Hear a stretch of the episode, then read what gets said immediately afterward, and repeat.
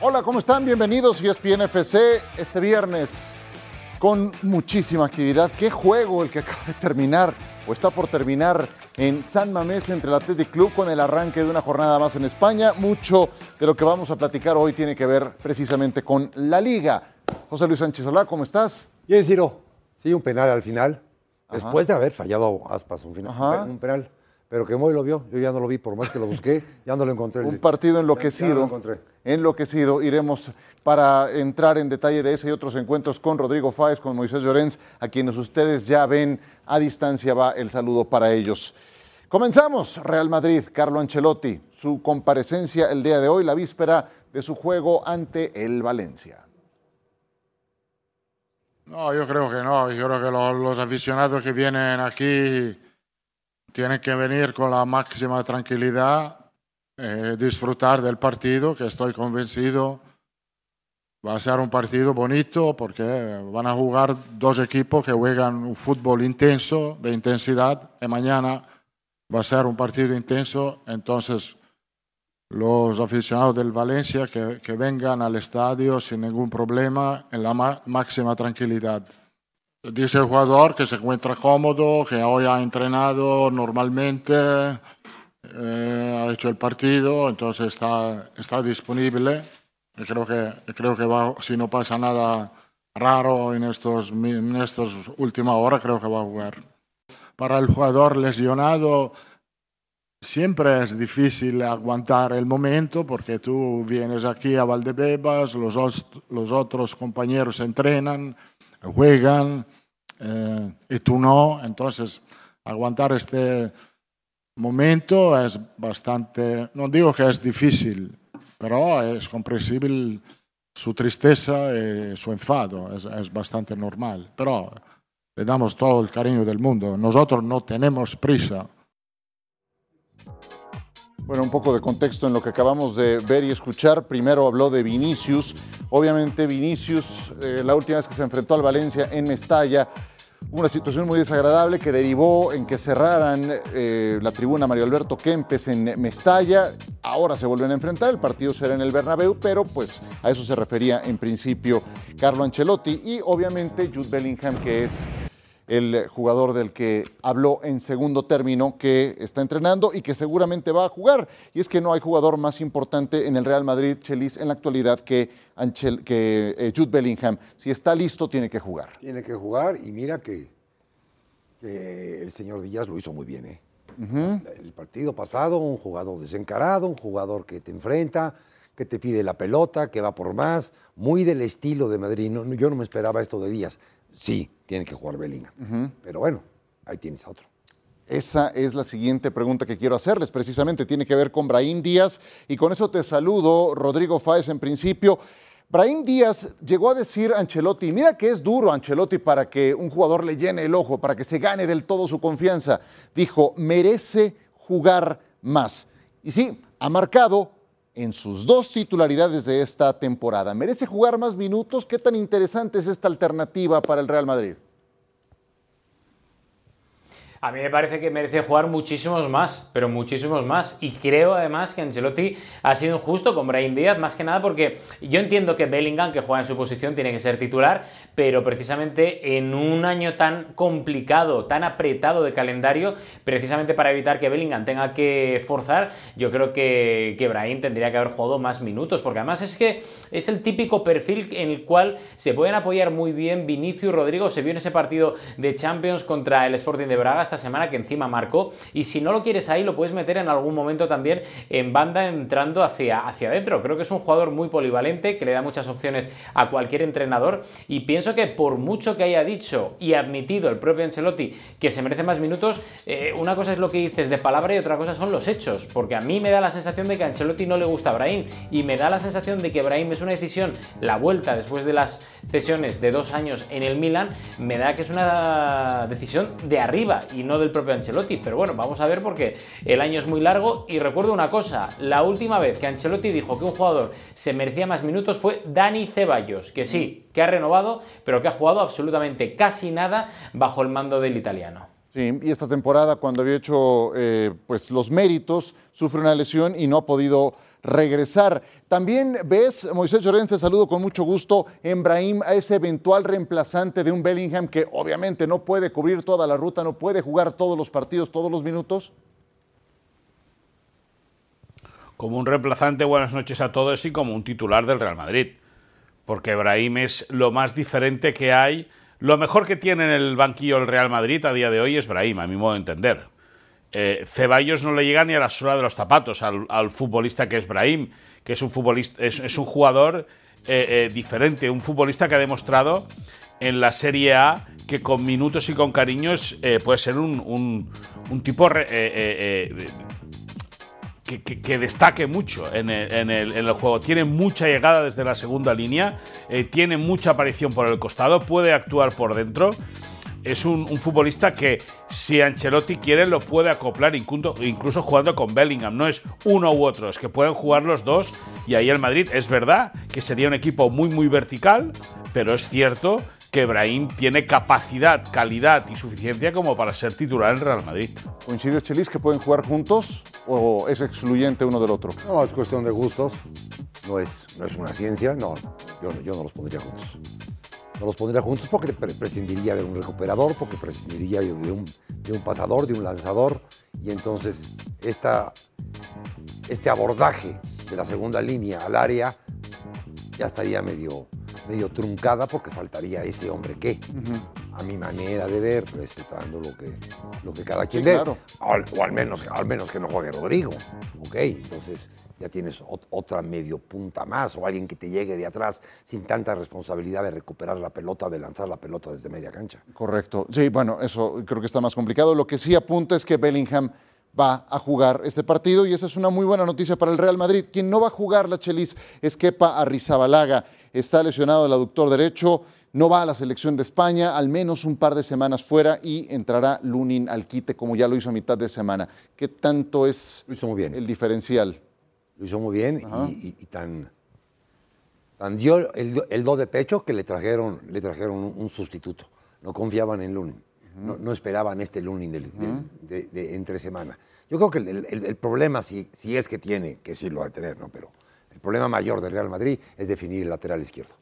Definir el lateral izquierdo. Ajá. Sí, porque Camavinga le gustará o no le gustará, es el que mejor base. Pues sí. Pero... El, que más profundidad tiene, el que más pelotas eh, recupera, el que mejores pases da, el que más salida te da. O sea, igual no le gusta. Hombre, pero le, tendrás que poner mermelada para que le guste. Y él mismo dijo, prefiero jugar de lateral izquierdo que estar en la banca. Entonces creo que Camavinga... Ah, ¿ya, lo dijo? Sí, claro, sí. hombre. Lo dijo luego, luego, sí. Entonces creo que lo, ha procesado de manera positiva. No, no, pensé que, era obligatorio su, su, inclusión ahí. No, no, para nada, no. Eh, creo que lo, manejó bastante bien este muchacho. A ver, yo les quiero preguntar de otro tema em, y voy eh, con ustedes, primero contigo, Rodri, porque fue un tema durante esta, eh, este receso de verano una promesa, Arda Guller. Y yo sé que a lo mejor muchos eh, madridistas ni siquiera lo tienen registrado y no los culpo porque no ha jugado, se la ha vivido lesionado. Es una apuesta de futuro, pero tantas lesiones en tan poco tiempo en el arranque, ¿qué tan rojo, qué tan intenso es el foco que prende este jugador por su incomparecencia? Pues eh, de momento es algo que preocupa, que preocupa obviamente porque es un chico muy joven y sobre todo preocupa a nivel mental, no tanto a nivel físico, porque entienden que él arrastraba una lesión importante de la temporada pasada y que tenía que operarse, pero digamos que las últimas dos lesiones, porque lleva tres desde que llegó al Real Madrid, son causa de haber forzado precisamente en la otra pierna para intentar apurar plazos y estar cuanto antes, ¿no? Digamos que es fruto de ese ímpetu de juventud de decir, no, yo me tengo que recuperar cuanto antes y quiero llegar, quiero debutar y quiero jugar con el Real Madrid, con el primer equipo en el Santiago Bernabéu. Entonces, fruto de esas prisas internas del propio jugador que mezclado con el hecho de que todavía tiene en marcha el desarrollo muscular, pues está haciendo que se, esté lesionando más de la cuenta. Pero sobre todo lo que preocupa, y esto eh, lo hablábamos eh, ahora mismo con las fuentes que manejamos dentro del Real Madrid, preocupa a nivel mental, porque hoy Ancelotti lo ha dicho públicamente que el chico está muy apesadumbrado, que está triste, que está cabizbajo, que hay que ayudarle entre todos. Pero es que me decían hoy, eh, hace un par de horas, justo antes de entrar al aire, que el chico está muy, muy mal a nivel, a nivel mental. Y eso es algo que con 18 años, cuando estás en un Real Madrid, todo el mundo hablando de ti, ahora mismo es el foco de atención de, la primera línea mediática del Real Madrid. ¿Qué pasa con Arda Güler? ¿Por qué no debuta? ¿Por qué se lesiona tanto? Al final es algo que él, por muy turco que sea y por muy aislado o protegido que pueda estar por el club, es alguien que, no es eh, impermeable a las eh, críticas y sobre todo al estar en ese foco y en ese debate de decir, ¿qué pasa con el joven que llega con 18 años después de haberlo comprado en este mercado invernal o de verano, perdón, y todavía no ha jugado con el primer equipo, ¿no? Y lo quería también el Barcelona, según recuerdo, Moisés Llorens. ¿Cómo se ve desde el ángulo catalán? Sí. Bueno, pues, pues que, que, el chico tiene desgracia. Recordemos que el Fenerbahce lo vendía por 17, el Barça de 20, el Madrid lo compró por 50. Y, y, ahí está. También esa presión, ¿no? Por haber costado tanto dinero, le puede haber. Eh, eh, le puede pesar. Por cierto, déjame que te diga una cosa. Eh, Ancelotti habla de que Arda está en depresión. Depresión es una enfermedad muy grave.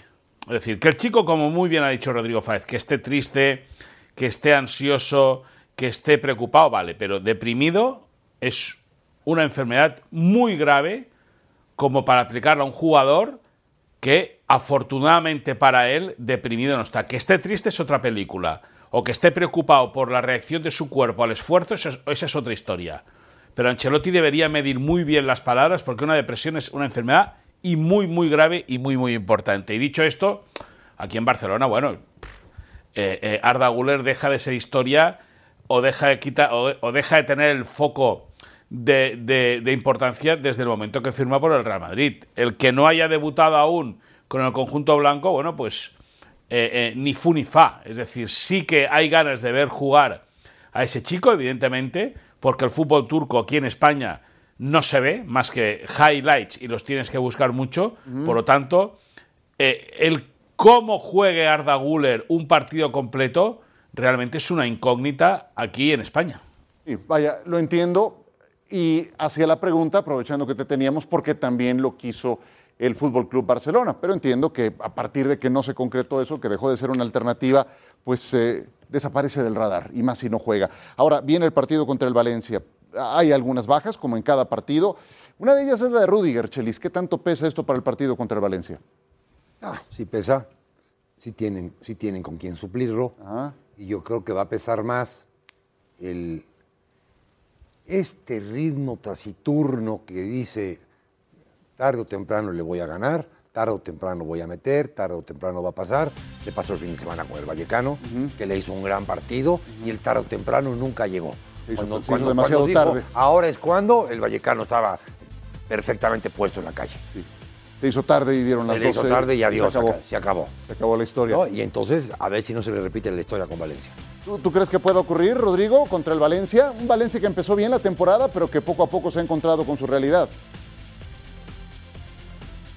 A ver, si fuera el partido en Mestalla, yo sí que diría que el Valencia tiene opciones, pero me, da la sensación de que por mucho morbo que pueda tener el partido, por mucho tema extradeportivo, ¿no? Porque es la primera vez que Vinicius va a enfrentarse al Valencia después de lo que pasó la temporada en Mestalla, creo que el hecho de que el Real Madrid juegue de local enfría muchísimo la temperatura de, este duelo. El Valencia sí que es cierto que es un equipo joven, es un equipo que tiene desparpajo, tiene mucha velocidad, tiene regate, no tiene nada que perder, que es una de las cosas que para mí eh, pueden hacer al Valencia bastante peligroso en el sentido de que puede llegar al Real Madrid eh, o al estadio del Santiago Bernabéu liberado completamente, pero me da la sensación de que va a ser muy complicado, muy complicado eh, intentar rascar algún punto ante un Real Madrid que ya ha vuelto otra vez a tener ese pozo y esa tranquilidad de jugar como local y me parece difícil, no imposible, porque es obviedad que, que en la liga y más de donde venimos, que acabamos de ver un partidazo entre el Atlético y el Celta, puede pasar cualquier cosa, pero me da la sensación de que el Valencia jugando contra el Real Madrid fuera de casa, creo que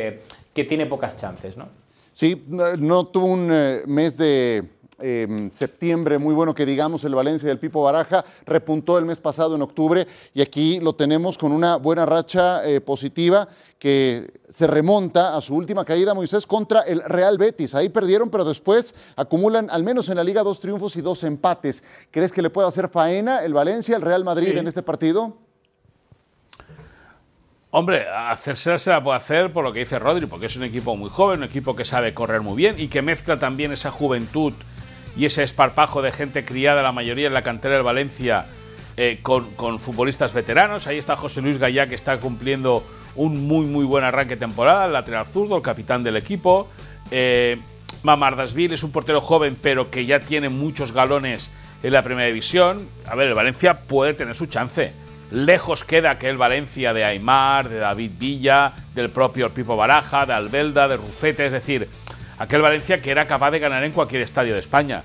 Este es un Valencia mucho más endeble. Eh, eh, es un Valencia con eh, que si tuviese una estabilidad institucional tendría un equipo de futuro de los mejores del fútbol europeo sin ninguna duda. Pero no sé si le va a dar como para, para meterle a mano al Real Madrid en el Bernabéu y no sé si el Madrid está como para pinchar en dos partidos consecutivos en Liga como local. Yo creo que eso sería eh, noticiable, sería eh, muy destacable. Por lo tanto, en condiciones normales, y como bien dice Chelis, ante el Rayo el Madrid juega bien, pero no llegó el gol, en condiciones normales el Madrid tiene que ganar el partido y lo tiene que ganar bien. Y el Valencia se ha hecho un equipo cada vez más austero, más austero, temporada a temporada, pierde más de lo que suma en materia de mercado. Ahora tuvo un guiño positivo de parte de la cantera, salieron dos, tres canteranos bastante interesantes, uno de ellos Javi Guerra, que se ha distinguido en esta campaña, pero, pero no siempre puedes depender de eso. Es que, es que yo voy en contra que los propietarios, en este caso los que son del Valencia, hagan el equipo o hagan su modelo de negocio sin darse cuenta de la historia. Simplemente hacen un modelo de negocio. no, o sin querer darse. Y la, historia aquí, sin querer darse la historia del Valencia es el Valencia, papá. ¿no? Y, tu dinero será lo, más importante para ti. No, no te dediques al Valencia, dedícate al Chan Canchun, al Chimpanchain. O sea, haz otra cosa, hijo. Pues se lo hacen saber muy, muy seguido. se lo hacen saber muy seguido al propietario. Está muy lejos por allá, está en el continente asiático manejando sus negocios y se interesa muy poco la realidad no, no, no, por este Singapur. Singapur, exactamente. Pues eh, así las cosas para este Real Madrid contra el Valencia, partido de la semana en esta jornada. Pero a todo esto tenemos que hablar del líder. ¿Por qué no? Porque el líder no es ni el Madrid, no es el Barcelona, tampoco es el Atlético de Madrid, es el sorprendente Girona. ¿Qué alcances tiene de dar una campanada histórica en España? Y vamos también a enlistar sus méritos cuando regresemos.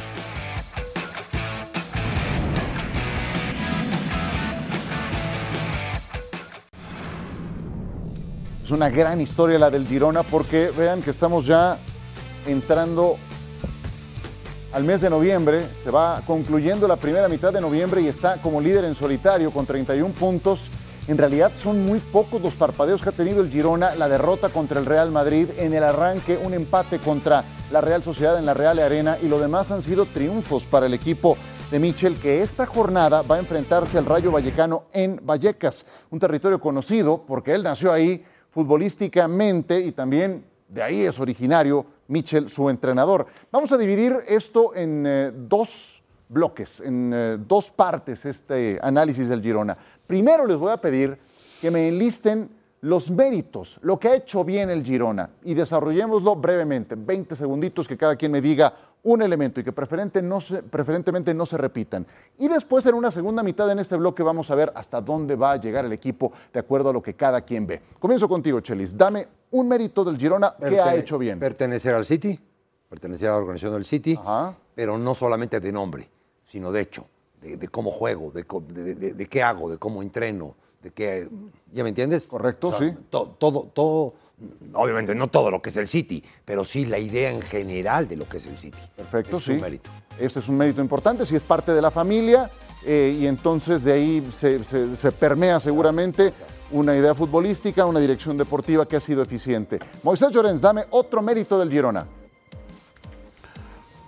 Bueno, el proyecto en sí, la paciencia en el proyecto. Hace dos años Michel estaba en puesto, Michel y el Girona, hace dos temporadas están en puestos de descenso a estas alturas de campeonato en segunda división para descender entonces a segunda división B, a la primera red. Y con paciencia y sabiendo lo que estaban haciendo, fíjate, dos años después lo tiene puntero de la primera división. Y yo creo que ese es un ejemplo, un ejemplo para todos esos clubes y todas esas instituciones que el esquema rápido el entrenador y el esquema rápido el proyecto. El ejemplo, el Girona. Perfecto. Paciencia, familia del City. ¿Qué otro mérito le ponemos, Rodri?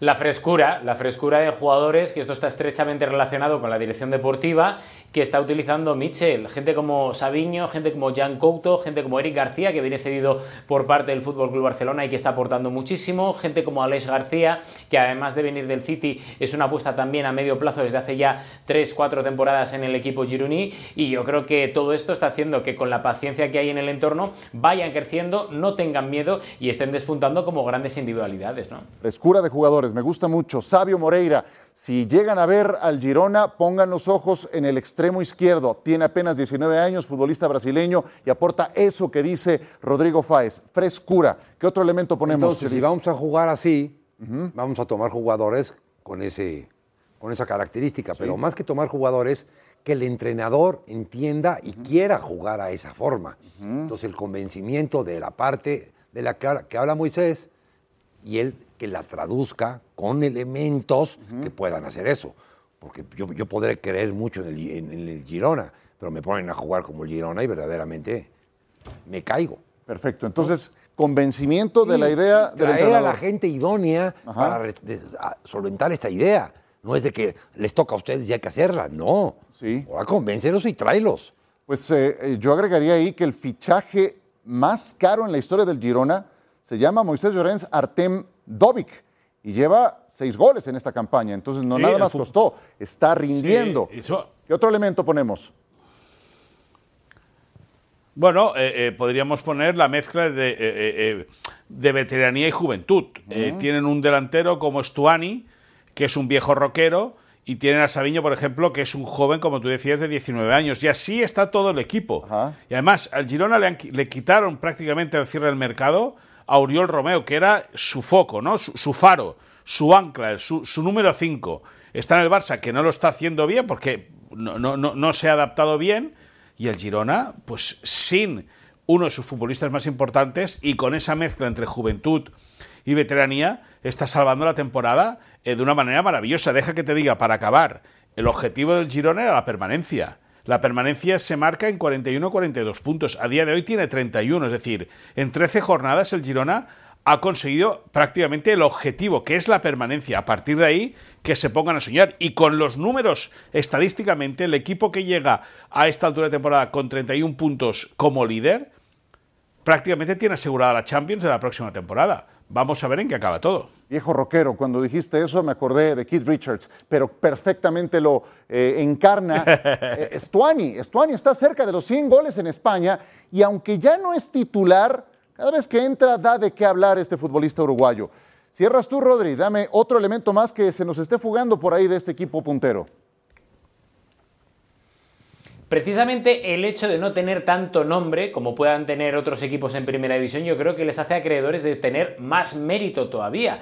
Y precisamente el hecho de bajar eh, a competir bajo el amparo precisamente del Manchester City, que hay muchas críticas cuando luego la realidad es completamente diferente, yo creo que hace que el Girona tenga jugadores muy buenos, muy buenos, y como no tiene ese nombre o esa presión que tengan otros equipos, hace que pueda hacer un poco eh, tener esa libertad, ¿no? Ese ámbito de decir, podemos jugar como queramos, podemos jugar a lo que nos gusta y sobre todo sin miedo, ¿no? Que yo creo que es el titular para cerrar un poco lo que yo quiero decir, no tener miedo a triunfar, el no tener miedo a fichar a gente importante. Al final la plantilla es muy buena. Tiene gente como Borja García, tienes a Ángel Herrera, está Paulo Gazzaniga, tienes nombres que creo que son muy importantes y que para mí están preparando un plantel mucho más allá de lo que es la permanencia. Y ese eh, o esa ausencia de miedo hace que para mí el Girona pueda tener mucho recorrido. No sé si para ganar la liga, porque es muy complicado aguantar al Real Madrid y al Barça, y ahora al vamos de Madrid, pero por lo menos para meterse en Europa, ¿no? Perfecto. Ahora, ahora vamos Una cosa en ese sentido, sí. Sí, señor. Dale, muy. No, no, perdón. No, no, no, no. Continúa, continúa, Siro. Disculpa, disculpa. No te preocupes. Vamos justamente a eso, hacia la proyección. Yo nada más quería agregar un par de elementos. De esos viejos rockeros, pues trajeron a Blind para la defensa, ex Manchester United. Necesitaban equilibrar un poco el equipo y ahí la llevan en la parte defensiva. Ya hablaba Rodrigo Fáez, Ángel Herrera, cuatro goles del venezolano. Y Alex García, ahora convocado a la selección nacional haciéndolo muy bien en la defensa central. El Girona líder de esta temporada y pues es inevitable voltear a ver lo que hizo el Leicester City. Estas historias pasan, poco pero pasan, una vez cada década o más. Lo del Leicester fue posible. ¿Dónde estaba el Leicester a estas alturas de la campaña? Era tercero, detrás del City y del Arsenal. ¿Dónde está ahora el Girona está en la primera posición. Leicester en la siguiente jornada, en la 13, tomó liderato y no lo soltó. ¿Será posible una historia semejante o hasta dónde le va a alcanzar al Girona, Chelis? ¿Para campeón?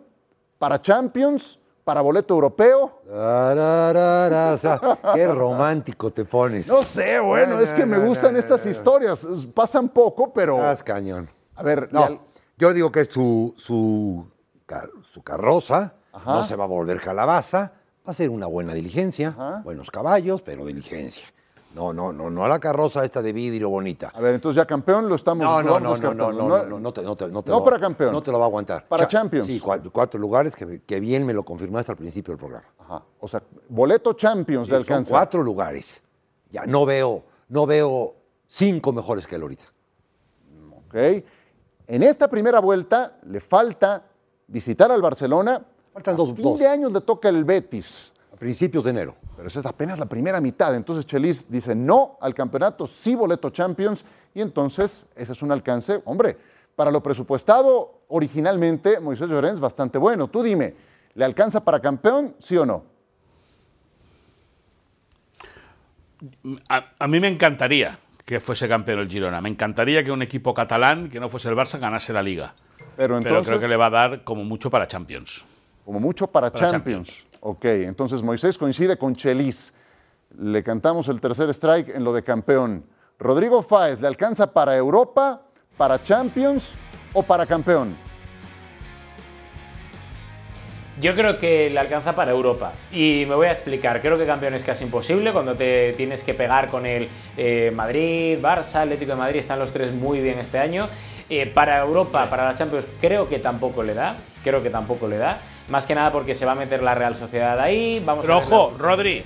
Rodri, tiene la Real Sociedad a 12 puntos, ¿eh? Ojo, que son cuatro partidos, ¿eh? Ojo, y ya, y ya, y... No, no, a ver, que lo digo en serio, es decir, además el primer partido fue Real Sociedad Girona. Por lo tanto, la, el- la Real tiene que ir a Montilivi. Ostras, es que al final eh, eh, el Girona tiene que saber gestionar muy bien y la Real, el Girona se tiene que equivocar cuatro veces y la Real ninguna, ¿eh?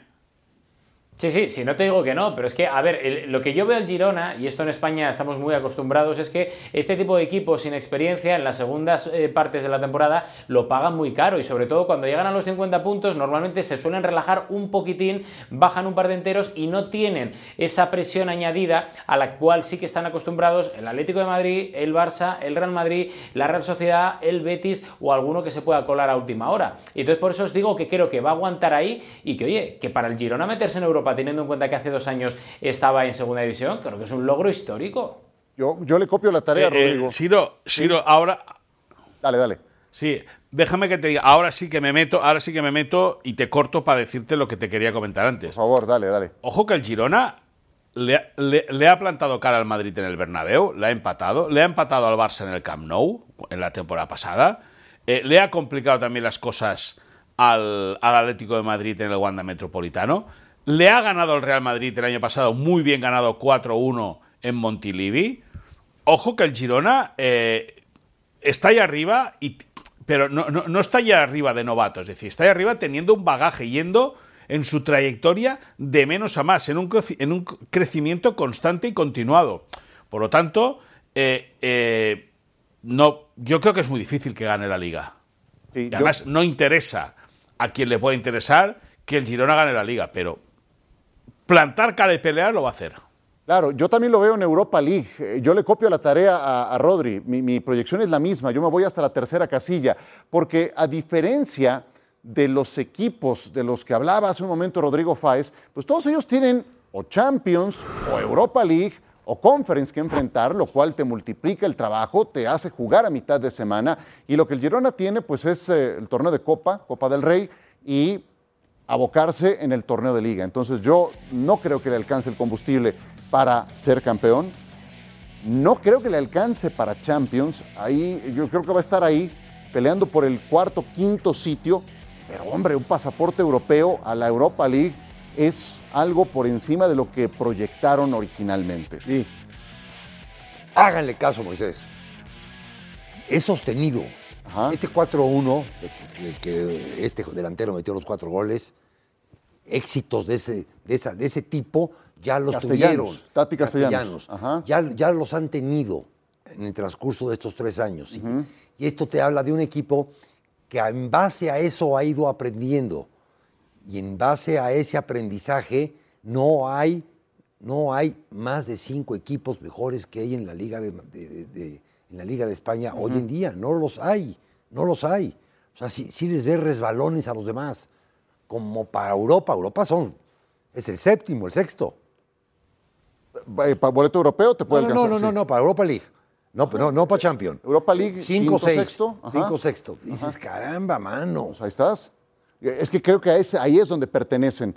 Eh, eh, No, no, no. Más arriba no. No, no, no, hombre. Al principio de temporada pertenecían a la liga y se acabó. O sea, Es que- a- hacerlo mejor que Celta de Vigo y se acabó. Es increíble lo, lo bien que lo han hecho. Caramba. Solamente- Soste- sostenido. Ahí van, sí, sí, sí, van muy bien. Solamente ese empate contra la Real Sociedad fecha 1, La derrota. caída contra el Real Madrid, lo demás lo han ganado. Es que de verdad es impresionante lo que está haciendo este equipo. Vámonos a pausa, pero sí, ni modo, nadie, nadie ve historia de Cenicienta con el Girona, tarde o temprano, esa carroza espectacular.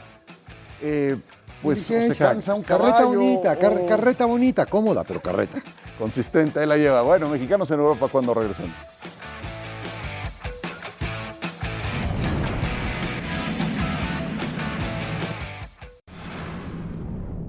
Por los momentos y en el papel sí, pero yo no me fío nada, la verdad. No, no me fío nada. Al final, un derby es muy diferente. No, creo que no tiene nada que ver el cómo llega un equipo u otro para después eh, pensar que uno es muy favorito al otro. Mm, Yo creo que se igualan en, en las fuerzas ya dentro del campo, porque vuelvo a repetir, cuando te juegas un derby, el orgullo de la ciudad y, y lo que significa este partido para ambos equipos. eh, es un partido diferente. Entonces, eh, sí es verdad que en el papel llegamos mm, mejor nosotros en juego, en resultados, pero, pero vuelvo a repetir, no, no me fío nada porque el Sevilla al final tiene un gran equipo y, y para ellos también es una gran oportunidad de pues, dar e- ese, ese empujón que, que necesitan para, para levantar en, en su, en su temporada. ¿no? Y como sentir la obligación que nosotros tenemos de, porque estamos mejor en la tabla, tenemos que ser favoritos y, y que si no, si no ganamos es un fracaso para nosotros. ¿no? Yo lo,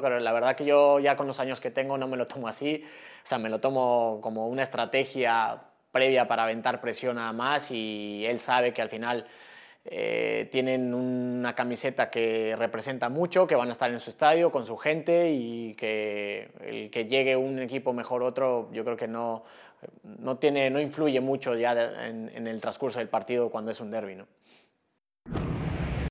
Derby, Sevilla contra el Betis. La entrevista que vimos a Andrés Guardado, hecha por Rodrigo Fáez. Rodri, ¿con qué te quedas de lo que te dijo Andrés Guardado rumbo a este juego tan importante al que Betis llega mejor encaminado? Los resultados son claramente superiores del equipo de Pellegrini comparado con lo que ha sido el Sevilla, que, que ya cambió de técnico, que no repunta con Diego Alonso. ¿Con qué te quedas de lo que te dijo Andrés Guardado? Bueno, primero que es una delicia siempre hablar con Andrés Guardado porque es un hombre que habla de todo y, lo hace muy bien además, es una perspectiva de la experiencia, ¿no? Es el jugador extranjero con más partidos en el Betis, eh, le preguntábamos un poco quién era favorito y él decía que a pesar de que Fernando, el jugador del Sevilla, les había dado la vitola de favoritos, él eh, lo negaba, dice, jugar contra el Sevilla siempre es muy complicado y más cuando es en su estadio, por lo cual lo único que quieren desde el Sevilla es eh, meternos presión. Y luego fíjate que yo creo que a nuestra audiencia le va a interesar mucho lo que dijo sobre el Tri, que todavía es muy, muy pronto para ver brotes verdes en el equipo de Jimmy Lozano y animó a Santi Jiménez, al Bebote, a venir a jugar a España, donde, cito textualmente, ha dicho que Santi Jiménez se convertirá en un futbolista de verdad. Así que ha sido una delicia la charla, la tienen en la página web también íntegra de ESPN Deportes, nuestros espectadores, porque hablar con Guardado es hablar con un tío de fútbol que disfruta hablando de fútbol. Qué, bien, pues ahí está para disfrutarla en el portal y en la aplicación de ESPN. Rumbo a este gran derby, Moisés Llorens, ¿qué es eh, lo que más eh, te llama la atención? ¿Dónde pones el acento? ¿Se lesionó el guardameta Bravo? ¿Está eh, Ruiz Silva lesionado para este partido? ¿A quién va a jugar de guardameta por parte del Betis? Y con el Sevilla vienen de una exhibición penosa ante el Arsenal a mitad de semana. Y juega Isco. Isco exfutbolista del Sevilla, carro, ahora en el eso es. Betis, que durante el verano Claro, durante el verano tuvo tantas críticas por fichar por el Real Betis y al final el trabajo de don Ramón Planes, el director deportivo del Real Betis, eh, eh, está, está saliendo a la luz. Eh, es verdad que le está, está tardando en agarrar el pulso al equipo Manuel Pellegrini, pero el Betis ahí está, jugando al fútbol cada vez mejor, con un Isco que se ha propuesto o que se propuso volver a ser futbolista después de su salida por la puerta atrás del Santiago Bernabéu y no poder hacer carrera en el Sevilla después de aquel famoso enfrentamiento que luego supimos que tuvo con Monchi, con el director deportivo del Sevilla, y ahora la vida le ha dado otra oportunidad. La lástima para Isco esta semana es que el seleccionador español Luis de la Fuente no lo haya convocado para el equipo nacional pero va a ser sin ninguna duda el gran protagonista en la previa del partido, más allá de que quien juega de portero en el Betis y de la situación de los futbolistas del Sevilla, en la llegada de Isco Alarcón, que está jugando él y está haciendo jugar a todo el Real Betis en un estadio que fue su casa como el Ramón Sánchez Pizjuán la pasada temporada, yo creo que ahí va a estar el foco y la clave del partido. ¿Y no vieron la asistencia que puso Isco a mitad de semana en el juego de Europa League con el Betis? Muy mía, ¿eh? Muy mía, muy mía esa asistencia. ¿eh? Dos. Una belleza de asistencia. Juega, juega, está hecho un avión, Isco Alarcón. Está hecho un avión, porque es triste lo que te voy a decir. A ver, en el fútbol profesional, si te encuentras al 10% de los futbolistas que sepan de qué se trata este juego, como cuando juegas dominó y sabes que el otro sabe jugar, no es poner la ficha más grande, es saber jugar. Claro. En el fútbol, muchos es si te digo que el 10% entienden de qué se trata este juego. Isco entra dentro de este 10% por mucho. ¿no? Un jugador que antes de que te llegue la pelota ya sabe a dónde la tiene que dar, cómo la tiene que parar, quién se le va a integrar, quién no se le va a integrar, la tiene que retener, no la voy a retener. Ah, es, fabuloso Isco. Para verlo a él y a los otros 21, con todo respeto, decirles, ahí los, ahí los veo mañana. Veo lo que hace Isco. Isco es de los que te adivinan la ficha, ¿no? Del, dominó. ya, sabe lo que tienes. ya, saben tu juego. A, la, segunda mano ya sabe la que traes. Pues Isco por eso mismo es el jugador a seguir en este partido. El Panda Borja Iglesias eh, cortó la mala racha, anotó su primer gol de la temporada. Eh, vamos a ver, vamos a ver. Y el Sevilla, de verdad, eh, bajo sospecha este relevo del uruguayo. Diego Alonso no ha levantado al equipo. Más mexicanos en Europa, además de Don Andrés Guardado que eh, ya escuchamos hace un momento, Santiago Jiménez entrará en acción, también Irving Lozano, Gerardo Arteaga, Raúl Alonso Jiménez, hablando de sequías goleadoras, ojalá ya le toque en el partido contra el Aston Villa. El resto de la actividad aparece en pantalla. Veamos qué ocurrió ya el día de hoy con el par de juegos en la Serie. Veamos al Genoa. El Genoa está escalando ahí a la mitad de tabla con este triunfo ante el desahuciado Elas Verona. 1 a 0, marcador final, gol de Ragusin. Y lo veremos el gol de la diferencia y Johan Vázquez que firma un partido de 90 minutos, ruta, ruta completa para un equipo que está tratando de evitar el descenso y que con este resultado se aleja de esas posiciones. Ahí está el gol precisamente, esta bola espectacular. No, es que, es que, es que si te quieres salvar de local, están tus puntos de la salvación. Y si llegas a rascar algo de visitante, ya estás hecho. Aquí lo importante es que cada vez se ve más Pregúntale, suelto y más fuerte Vázquez. Perdón. Ciro. Dale. Sí. Ciro, pregúntale, pregúntale a Rodrigo Fáez si le tiene cariño al Genoa. Pregúntale a Rodrigo Fáez si le tiene cariño al Genoa. ¿Le tienes cariño al Genoa, Rodrigo Fáez? No, no demasiado. Quiero decir, es un equipo más. Ya está. Ya sé por dónde va ya sé por dónde va porque fue el rival que tuvo el Oviedo en su día, que es el eterno rival del Sporting, que es el mejor equipo del mundo, y ya está, o sea, no importancia ninguna, un equipo más, no pasa nada. Bueno, sí, sabía que había una historia, que es bueno, es bueno saberlo. Eh, Moisés Llorens, eh, ya que andas eh, tan picante, a ver, cuéntame de este Salernitana 2, Sassuolo 2, con Guillermo Ochoa bajo los tres palos. Sí. Y volviendo a ser la, la figura del equipo de Salerno y un equipo, el de, el de Memo Ochoa, que se puso, se puso en antes del minuto 20 0-2 y han sido incapaces de poder aguantar esa ventaja.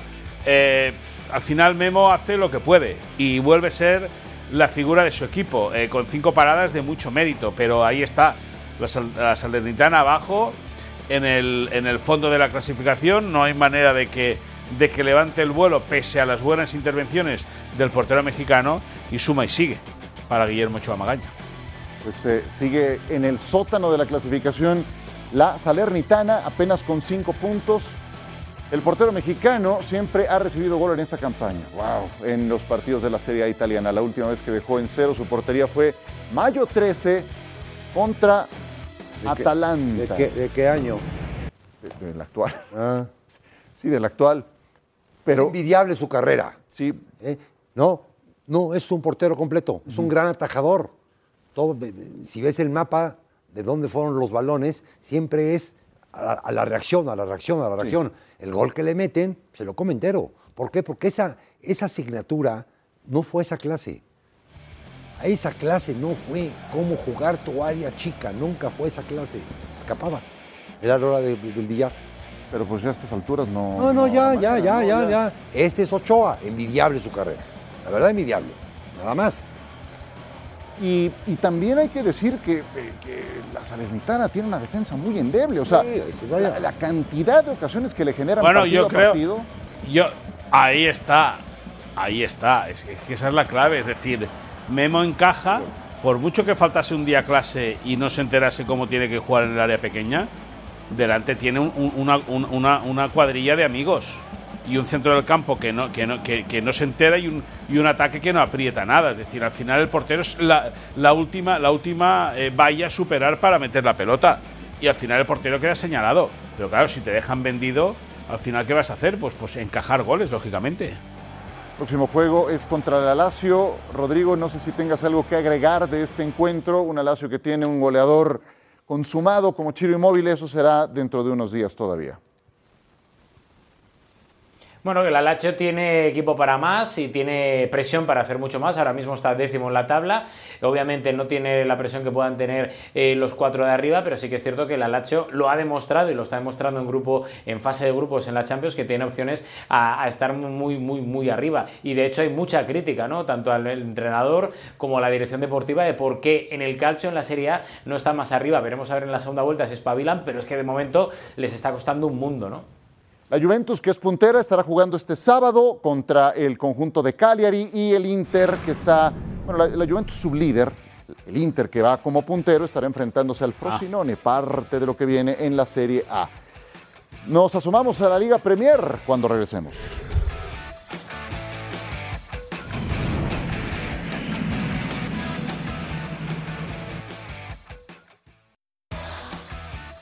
Este segmento es presentado por EA Sports FC 24, el juego de todos. Nadie mejor que EA Sports FC para presentarnos una simulación. Vean nada más, las imágenes son espectaculares. Y Stanford Bridge, Stanford Bridge que no fue suficiente para compensar al Chelsea en este partido contra el Manchester City. Apareció el androide también en la simulación. 0-3 marcador final. El City, el City ya tomó las riendas de la Liga Premier. A ver quién lo baja. Ya otra vez lidereando. Y en este simulador, pues hombre, sí es un simulador y cualquier cosa. Pero, ¿no? Los números, las estadísticas, los, los pases, los no pases, golpean a este tipo de, de juegos. No podía ser de otra manera el marcador del, del City en, en contra del Chelsea. Exactamente, y se presenta para el Tottenham, Rodri, que era líder hasta la jornada anterior y que se llevó una zarandeada de parte del Chelsea.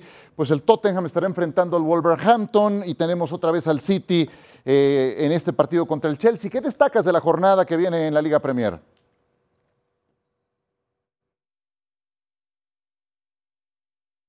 Temporada de regalar EAFC a todo el mundo. Le va a empezar a decir así se juega con estos controles que parece que es Guardiola jugando al videojuego, por lo cual espectacular. Y yo creo que además es una oportunidad importante para el Manchester United, que yo creo que viniendo de donde viene, eh, creo que, afronta un fin de semana muy, muy complicado, porque ya hay rumores muy importantes de posible cese antes de Navidad de, de Tenac, que vino con, además, con una vitola muy importante, os acordáis el año pasado con aquel... eh, eh, enfrentamiento con Cristiano Ronaldo, salió él muy reforzado a nivel de autoridad, este año se ha fichado a quien él ha querido y de momento el Manchester United eh, es una especie como de Chelsea, pero da la sensación de que el Chelsea tiene mejores sensaciones últimamente y el United su rendimiento de momento no está para mí ni a la mitad de las expectativas que mucha gente tenía sobre el holandés. Y viene de perder ante el Copenhague, ahora va a enfrentarse al Luton Town. Dicen que el Teatro de los Sueños se ha convertido en el Teatro de las Pesadillas. Es la enésima crisis que el Manchester United enfrenta. Pues ya no digo en esta temporada, en, los tiempos recientes, es que es tiro por viaje. No salen los Diablos Rojos de su propio infierno.